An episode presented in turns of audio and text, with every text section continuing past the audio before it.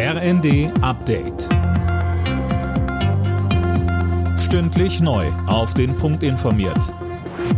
Ich bin Dirk Jostes. Guten Tag. Seit dem Morgen fließt wieder Gas durch Nord Stream 1 von Russland nach Deutschland. Etwa 40 Prozent der maximal möglichen Liefermenge kommen an. Das bedeutet, es wird in etwa so viel Gas durch die Pipeline geleitet wie vor den Wartungsarbeiten. Trotzdem, die Lage bleibt angespannt. Klaus Müller, Chef der Bundesnetzagentur, sagt im ersten.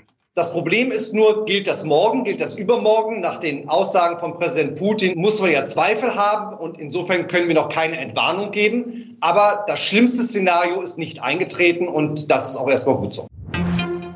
Italien steuert auf Neuwahlen zu. Wegen Streitereien in seiner Koalition hat Regierungschef Draghi heute seinen Rücktritt eingereicht, Philipp Rösler. Genau, und der wurde auch von Staatspräsident Mattarella akzeptiert. Draghi und seine Regierung bleiben jetzt erstmal geschäftsführend im Amt. Es wird aber davon ausgegangen, dass Mattarella das Parlament auflösen und dann Neuwahlen für September oder Oktober ankündigt. Bei einer Vertrauensabstimmung im Parlament hatten sich gestern drei bisherige Koalitionspartner Draghis nicht beteiligt. Damit war klar, dass das Regierungsbündnis endgültig am Ende ist. Um das Reisen sicherer zu machen, setzt die Bahn auf neue Techniken. Die wurden heute in Berlin vorgestellt. Dabei geht es unter anderem um ein Lichtleitsystem an Bahnsteigkanten und um ein Videosystem, das automatisch erkennen soll, ob jemand Hilfe am Bahnhof benötigt.